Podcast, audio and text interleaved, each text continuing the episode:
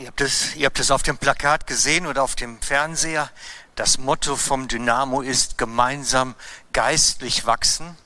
Das heißt, gemeinsam darin wachsen, mit dem Heiligen Geist unterwegs zu sein, mit ihm zusammen Erfahrungen zu machen, mit ihm umgehen zu lernen und wirklich auch Glaubensschritte zu gehen.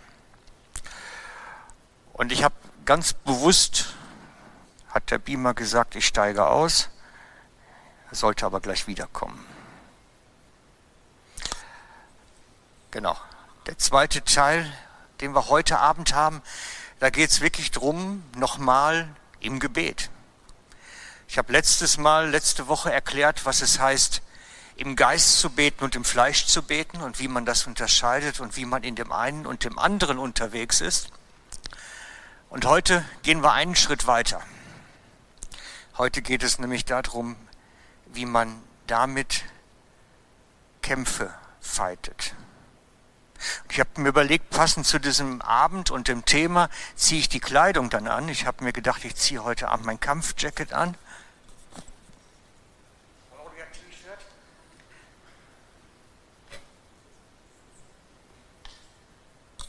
Die Kampfstiefel dazu passend. Ne, das ist wichtig. Heute Abend heißt es, die Stiefel anzuziehen und die Kämpfe zu führen. Und ich habe manchmal das Gefühl, wir sind da gar nicht so richtig gewappnet. Aber wenn ihr zum Beispiel für eure Kinder oder Enkel betet oder für eure Verwandten betet, dass sie endlich zur Errettung kommen, dass sie endlich Jesus finden, dann seid ihr schon mitten im Kampffeld. Oder glaubt ihr ernsthaft, dass der Teufel die gehen lässt? Sobald ihr für eure Angehörigen betet, dass sie endlich zur Errettung kommen oder durch eure, eure Arbeitskollegen oder wen auch immer, tretet ihr mitten ins Kampffeld hinein.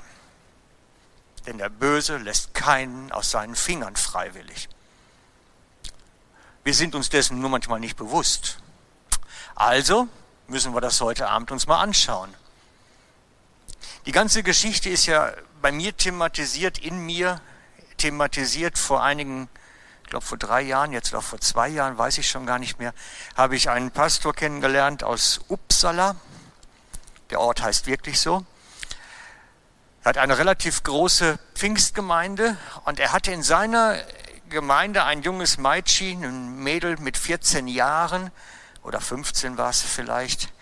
Die hat, äh, ist dann zu ihm gekommen, Pastor von einer großen Gemeinde, hat ihm gesagt, du Pastor, ich glaube, ich habe die Gabe des Gebets. Dann sagt er, ja, ja schön, toll, freue ich mich für dich. Was soll man da sagen, ne? wenn sie damit so kommt? Ja, sagt sie, ich glaube, ich habe nicht nur die Gabe, auch den Auftrag zu beten. Da sagt er, dann mach das doch. Jedenfalls hat er das dann so aus der Distanz ein bisschen verfolgt, was dann geschehen ist und erzählte uns dann, dass sie sich zur Aufgabe gemacht hat, für ihre Schule zu beten, und zwar für die schlimmsten Schüler zuerst. Das heißt, sie hat sich den Namen der zehn schlimmsten, alles Jungs natürlich, ne, in dem Alter sind die schlimmsten Schüler immer Jungs, wenn man Mädel ist. Jedenfalls hat sie sich dann die zehn Namen rausgesucht und dann wollte sie die Liste von oben bis unten durcharbeiten. Und zwar nicht, wie wir das machen, sondern ganz bewusst einen nach den anderen. Sie sagte einfach, ich nehme den Schlimmsten und fange mit dem an. Und wenn der sich bekehrt hat, fange ich erst beim nächsten an. Und dann hat die wirklich angefangen, Terrorbeten zu machen. Anders kann man das nicht nennen. Und hat den bearbeitet im Gebet. Und der erzählte dann nachher, dass so nach einiger Zeit er morgens aufwacht und über Jesus nachdenkt. Und er fragt sich, wie kommt denn der jetzt in meinen Kopf da rein? Und abends geht er ins Bett und muss über Gott nachdenken und hat das Verlangen zu beten. Sagt er, das geht doch nicht. Wie kommt Gott da rein jetzt? Der ist nach ein paar Wochen völlig durch gewesen. Der war völlig auf dem Hund. So hat die den bearbeitet im Gebet.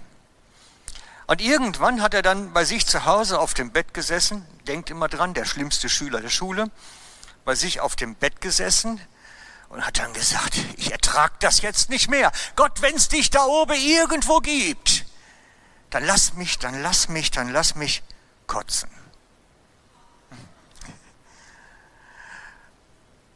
Und er erzählte dann später, innerhalb von Sekunden hat es ihn den Magen umgedreht.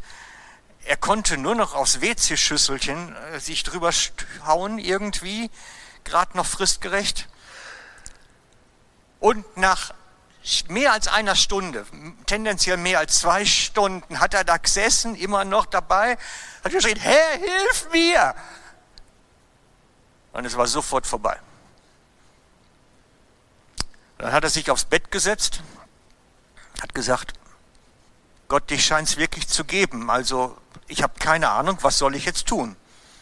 Hat dann sich irgendwie einen Computer, Laptop, sonst was genommen, hat die nächste Kirche rausgesucht, die er irgendwie finden konnte auf seiner Liste und hat dann genau bei ihrer Gemeinde natürlich angerufen, wie diese göttlichen Zufälle sowas dann mit sich bringen und hat den dann angerufen halt den Joachim aus Uppsala. Und der sagte dann, er hat ihn dann am Telefon und dann ist ein junger Mann da dran, der sagt, ich glaube, ich habe mich gerade bekehrt, was muss ich jetzt machen? Und hat dann Hilfestellung gekriegt und die zwei, also diese Schülerin, diese Terrorbeterin und er zusammen haben dann die anderen neun von der Liste bearbeitet, bis die Liste fertig war. Und als ich die Geschichte gehört habe, habe ich gedacht, was bin ich doch für ein armer Sieg. Jetzt zeigt mir eine 15-jähriges Meitschi, wie man für Leute betet. Und ich bin doch Pastor, ich müsste das doch wissen. Das hat mir gestunken, das könnte er wirklich drauf an. Als der das erzählt hat, das hat mich richtig geärgert. Das müssten wir doch wissen. Wir sind doch die gestandenen Christen und nicht so ein Teenie-Mädel. Und darum habe ich mir gesagt, wir müssten uns da eigentlich mal weiterentwickeln. So bei dem für Menschen beten. Wir müssten uns da eigentlich mal ein bisschen vorwärts machen, dass das wirklich was bringt und auch ein Ergebnis hat und sichtbar wird.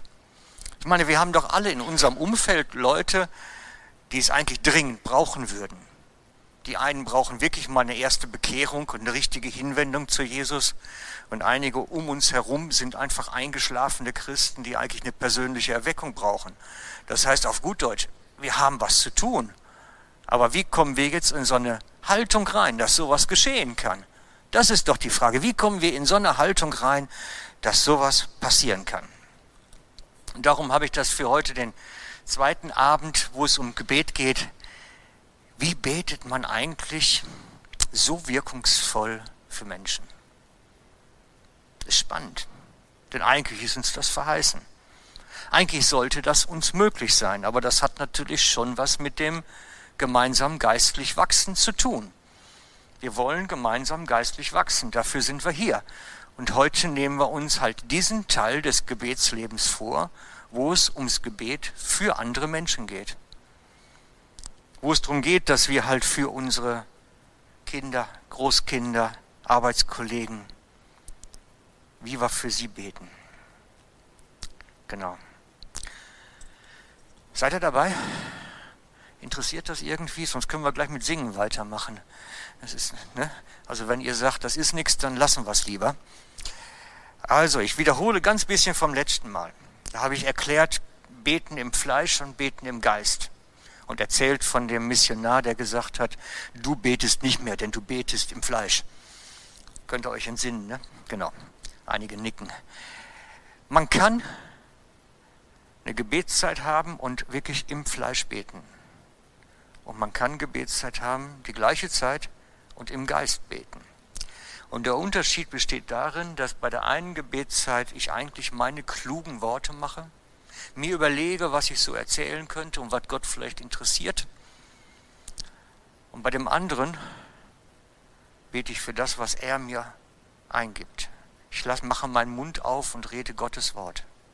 Ich beginne wirklich auf einem anderen Level zu beten und zwar so, dass er durch mich betet, der Geist durch meinen Mund betet. Ein völlig anderes Niveau, wenn ich nämlich anfange zu schauen, was möchte Gott jetzt tun in der Situation, wofür sollte ich beten. Ich habe da manchmal so, so, das Gefühl, manche Gebetszeit bei uns ist mehr wie ein Vortrag von einer Weihnachtswunschliste. Wir sagen Gott alles das, was wir uns eigentlich wünschen würden. Aber ist es auch das, was er sich eigentlich überlegt hat? Ich glaube, dass Gott eigentlich mit uns durch sein Programm gehen möchte und nicht durch unser Programm.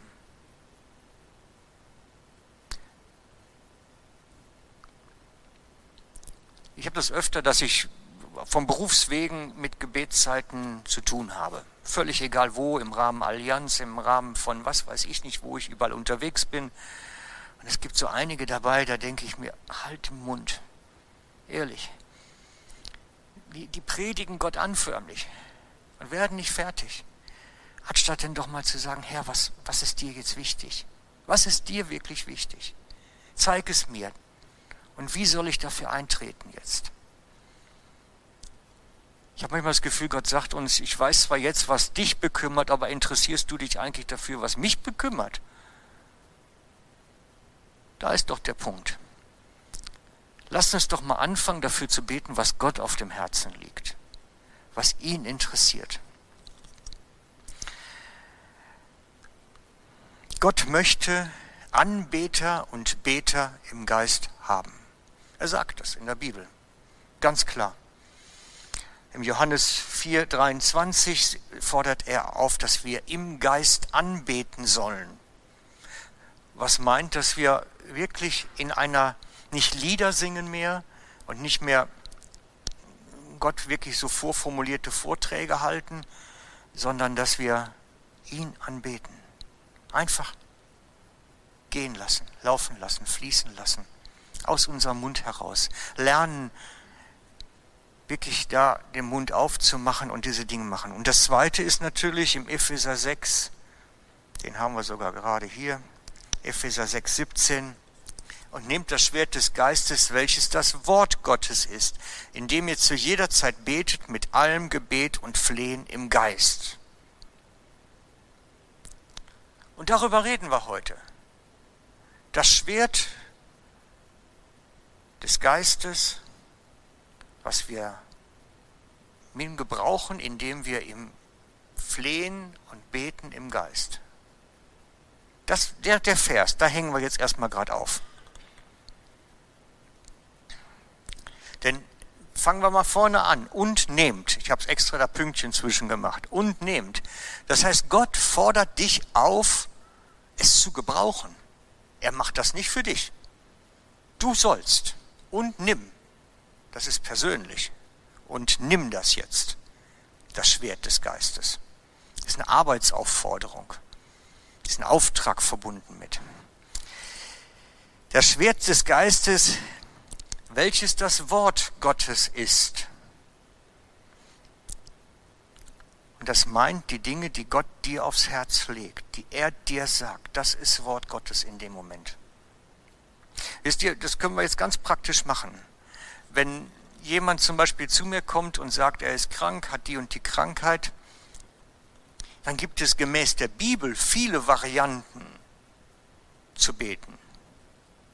Also wenn man sich das anguckt in der Bibel, schaut, wie hat Jesus mit Krankheit darauf reagiert, dann stelle ich fest, bei dem einen hat er Dämonen ausgetrieben, bei dem nächsten hat er die Krankheit ausgetrieben und sie ausgewiesen im dritten hat er die Hände aufgelegt, im vierten hat er Speichel auf den, also aus dem Mund auf die Augen gemacht. Es gibt keine Methode, keine Standardmethode. Er hat jedes Mal, fast jedes, nicht, nicht ganz, aber fast jedes Mal etwas anders gemacht. Und genauso individuell müssen wir auch vorgehen können.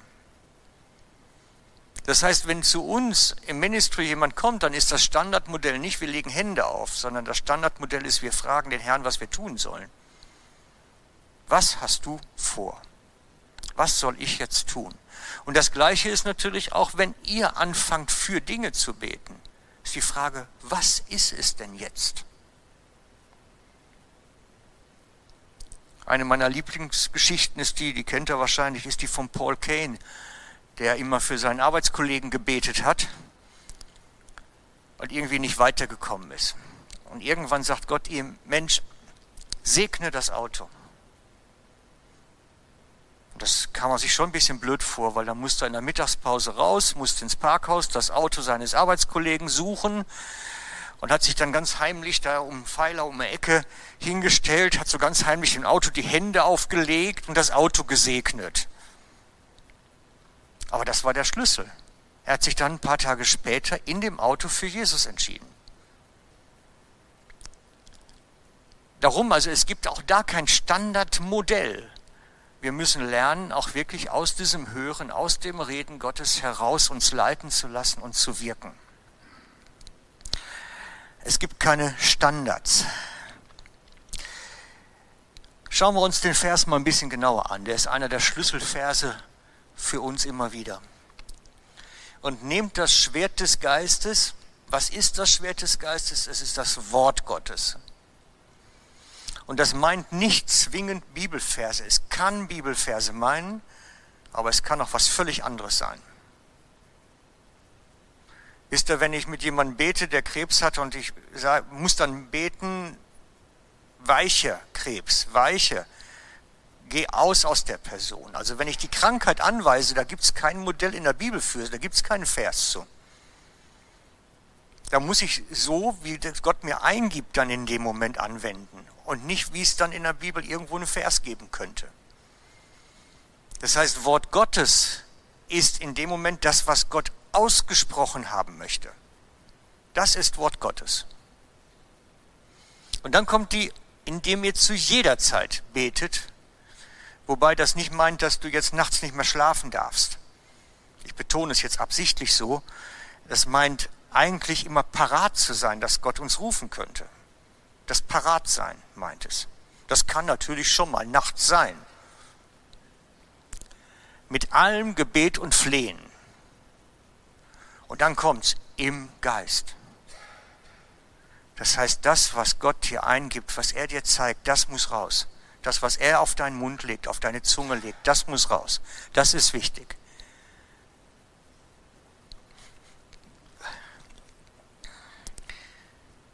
So, und dieses anwenden jetzt. Da kommen wir in ein Kampffeld rein. Denn es geht darum, Menschen zu befreien, Situationen zu verändern und dann auf dem nächsten Level da oben drüber geistliche Mächte zurückdrängen. Das ist, das ist das Gebeten und Flehen im Geist. Es geht um Menschen befreien, Situationen verändern und auf dem nächsthöheren Level geistliche Mächte zurückdrängen. Und das möchte ich mit euch diese drei Punkte anschauen, weil das ist wichtig für heute Abend und das ist auch eigentlich der Schlüssel. Menschen befreien meint sie eigentlich aus diesem Klammergriff des Bösen rauszuholen. Und damit trete ich in einen geistlichen Kampf ein. Immer wenn ich versuche, jemanden dem Teufel zu entreißen, komme ich in ein geistliches Kampffeld. Und ich mache euch Mut, es trotzdem anzugehen. Es ist es wert. Es geht um die Ewigkeit. Es geht wirklich um die Ewigkeit. Es geht nicht um ein, zwei, drei, vier Jahre und nicht mal um 50 Jahre. Es geht um die Ewigkeit. Und es ist viel bedeutsamer, dass ihr mit Leuten in der Ewigkeit verbunden seid, als dass sie hier euch gut Freund sind.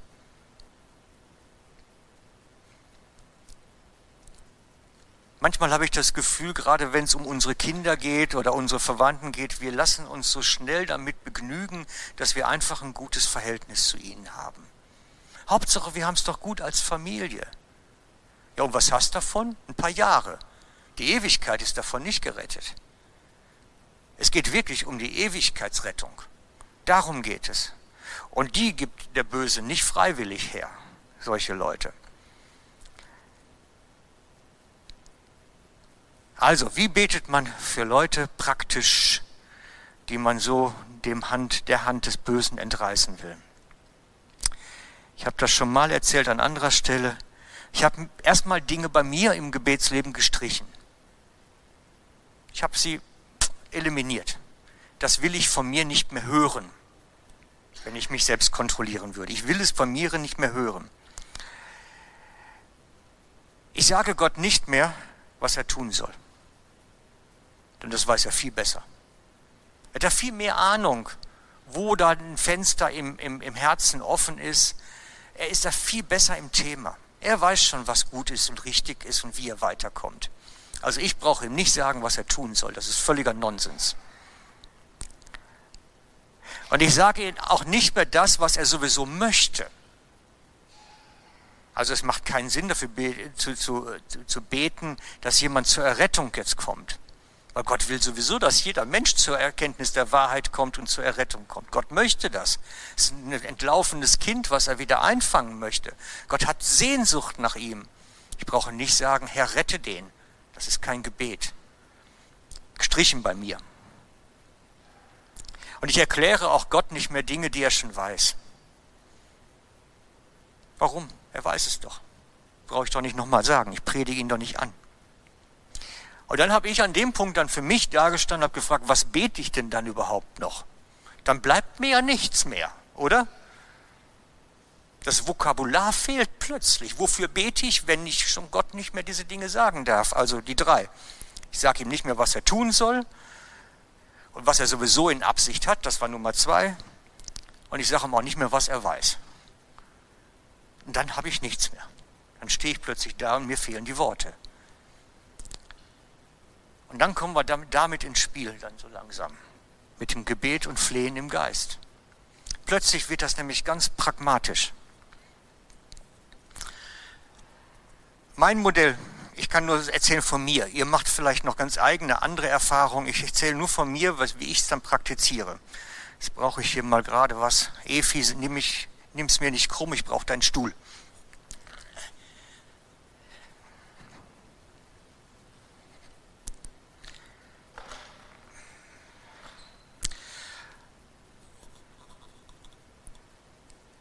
Ich habe bei mir angefangen, dass ich gesagt habe, ich setze die Leute im Geist vor mich. Ich stelle mir vor, jetzt, ich nehme jetzt irgendeinen Namen, Klaus Dieter, liegt mir auf dem Herzen und ich möchte unbedingt, dass der Jesus findet und errettet wird. Dann stelle ich, mache ich, schließe ich die Augen und stelle mir vor, wie Klaus Dieter jetzt auf dem Stuhl sitzt. Ganz praktisch. Und dann lege ich ihm wirklich die Hände auf. Ich stelle mir das vor, er sitzt da und lege ihm die Hände auf. Ich mache das im Geist, ich mache das nicht praktisch. Ich würde nie einen Unbekehrten auf den Stuhl setzen und jetzt für den anfangen zu flehen. Das sähe ganz blöd aus für ihn. Also, wie mache ich das? Ich setze ihn im Geist da drauf. Leg ihm die Hände auf. Und was machen, was beten wir jetzt dann? Ich bete um die Berührung Gottes in seinem Herzen. Ich bete darum, dass der Heilige Geist kommt, sein Herz aufschließt, die steinernen Mauern wegräumt, die ganzen Trümmer wegräumt, ihm aufschließt, wofür Gott eigentlich da ist. Alles das, was so aus dem Geist dann rauskommt, aus mir, aus meinem Herzen. Ich habe, wisst ihr, was ich nicht mache, ist dann so dieses, oh Herr, siehe meinen lieben Bruder Klaus Dieter, er ist so wertvoll für seine Familie und so weiter und so weiter. Streich das, streich das. Vater, und ich bitte dich, dass du jetzt kommst und diesen Klaus Dieter segnest, dass du wirklich kommst mit der Kraft deines Heiligen Geistes, dass du ihn wirklich ganz tief in seinem Herzen berührst und ganz tief anrührst. Komm und du schenke ihm wirklich deine Begegnung in Träumen, in Gedanken, jetzt in diesem Moment. Das wäre. Und so weiter. Das kann ruhig noch eine halbe Stunde weitergehen. Das wäre so ein Gebet. Und das braucht Übung. Das geht nicht von heute auf morgen. Das braucht Übung. Aber ich habe die Erfahrung gemacht, wenn ich das so mache, dass der Heilige Geist wirklich unterwegs ist und Berührung schenkt. Da passiert wirklich was. Das geht nicht spurlos vorbei. Mir ist das wichtig geworden, diese Art zu beten, weil es Beten im Geist ist. Da sind wir bei Gebet und Flehen im Geist. Wir flehen um Menschen, dass der Böse sie loslassen muss und manchmal muss ich da auch gebieten in der Richtung aber halt wie es der Herr eingibt, wie es der Geist mir zeigt dann. Und darin sollen wir Ausdauer haben. Das heißt, solange der den nicht losgelassen hast, wird Terror gebetet.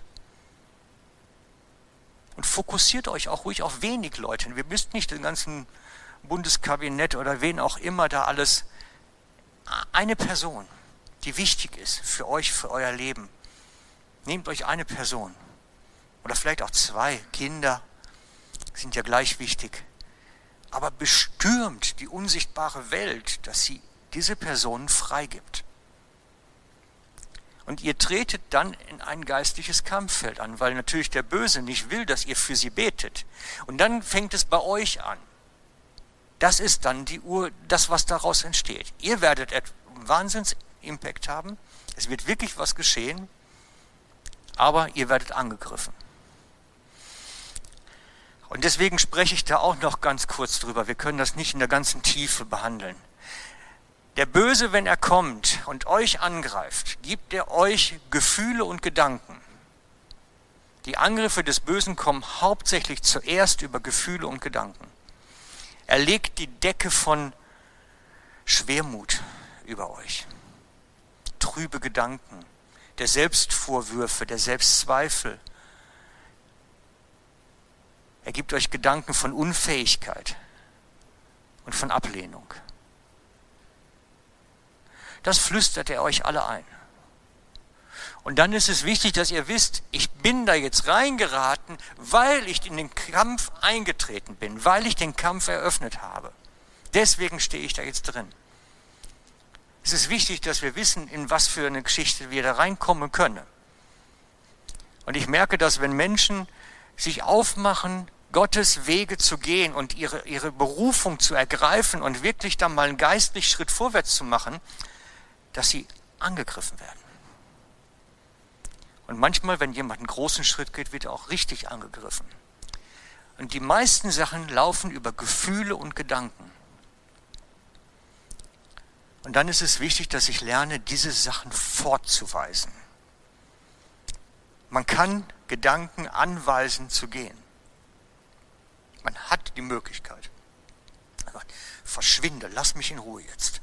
Im Namen des Herrn Jesu, geh, weiche. Das kann man machen, mit Gedanken, mit Gefühlen. Es funktioniert. Und die zweite Quelle, wo oftmals so Angriffe drüber kommen, ist über fremde Personen. Dass plötzlich ein Vermieter blöd tut, ein Arbeitgeber und, und, und. Dann braucht ihr dabei nicht gegen die Person kämpfen. Steckt das weg. Das lohnt sich nicht. Dann lasst lieber Jesus für euch kämpfen. Wenn die, wenn die Sachen über andere Personen zu euch kommen, die Angriffe, dann kämpft nicht gegen die Person, sondern sagt, Jesus, kümmere dich. Ich bin nur dein Knecht, der seinen Auftrag ausführt. Du musst dafür dich jetzt kümmern. Wir werden das an anderer Stelle noch weiter vertiefen, weil das ist ein Riesenthema mit den ganzen Angriffen und geistlichen Kampf.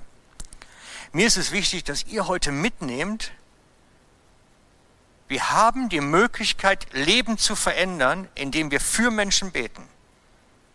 Wir haben die Möglichkeit, wenn wir sie denn ergreifen. Und Gott hat uns das in die Hand gegeben als Schwert des Geistes. Er hat uns das gegeben, dass wir anfangen zu kämpfen. Vielleicht hast du das noch nie getan. Heute Abend gibt es Gelegenheit. Weil wir werden das gleich praktisch machen. Wir werden gleich eine Zeit haben, wo wir ich habe mir das so gedacht, dass wir uns vielleicht zu zweit, zu dritt, zu viert, je nachdem, wie man sich auskennt, mit wem man hier ist, zusammentut und dass man das miteinander für eine Person macht. Weiß ich nicht, wenn Bärbel zum Beispiel für ihren Freund beten möchte, dann macht die Gruppe erstmal für ihren Freund von Bärbel. Gibt es hier eine Bärbel? Ich hoffe jetzt nicht. Ich versuche extra Namen zu finden, die nicht da sind. Und dann ist der nächste dran. Weiß ich nicht, Klaus Dieter ist dann dran. Vielleicht fällt dem jemand ein. Versteht ihr, dass, dass man sich zusammentut und sagt, wir beten jetzt mal für die Leute, Kampfbeten, die mir auf dem Herzen liegen. Und es wird leichter, wenn man es zusammen macht, weil es steckt auch mehr Kraft da drin und man stützt sich gegenseitig. Oh, oh, was Neues lernen. Ne? Hm, so spät abends noch. Hey, Herr Potz, es ist Dynamo. Wir wollen euch herausfordern, geistig zu wachsen. Das geschieht nicht einfach nur, dass wir Lieder singen. Damit wachsen wir nicht. Wachsen tun wir, wenn wir die Herausforderung annehmen. Dann wachsen wir. Und mal ganz ehrlich, jede Erweckungsbewegung ist als Gebetsbewegung gestartet. Immer. die ist nie gestartet, weil es einen tollen Prediger hatte oder einen tollen Lobpreis, sondern ist immer als Gebetbewegung gestartet. Und darum ist mir das so wichtig, dass auch wir damit hier beginnen, darüber zu reden, wie man im Geist betet und vollmächtig handelt. Also machen wir das doch mal praktisch. Ähm, ich teile euch jetzt nicht zu mit Nummern, sondern ich, ihr seid alles erwachsene Leute. Wir machen das so, dass wir uns zusammentun in kleinen Gruppen, zu zweit bis zu vier, fünf. Fünf ist schon zu viel. Eher, eher zwei bis vier Personen, das wäre ideal. Zusammentun. Und dass wir uns eine Zeit nehmen von vielleicht, sagen wir mal, zehn Minuten, fünf bis zehn Minuten, je nachdem, wie groß die Gruppe auch ist. Und dass wir mal ganz bewusst miteinander für die Personen, die uns auf dem Herzen liegen und die wir freigesetzt haben wollen, beten. Und zwar so mit dem, was Gott uns eingibt. Wir werden in der Zeit instrumental ein bisschen Musik laufen lassen. Einfach nur, dass ihr von der Atmosphäre her auch noch ein bisschen was vom Lobpreis mitbekommt. Außerdem wollte ich, dass Vlado auch mitmacht dabei praktisch und sich nicht hinterm Flügel versteckt. Nein, das würdest du auch nicht tun.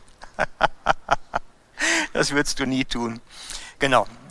Also, ich lade euch ein, euch zusammenzutun und ganz bewusst mal in der Art und Weise zu beten, dass ihr für eure Leute eintretet, die euch auf dem Herzen liegen. Einige sitzen ein bisschen einsam. Wollen wir sagen, alle einsamen Herzen jetzt zusammen oder findet ihr auch eine Gruppe, wo ihr euch anschließt? Ja, das klappt. Ihr kriegt das hin. Genau.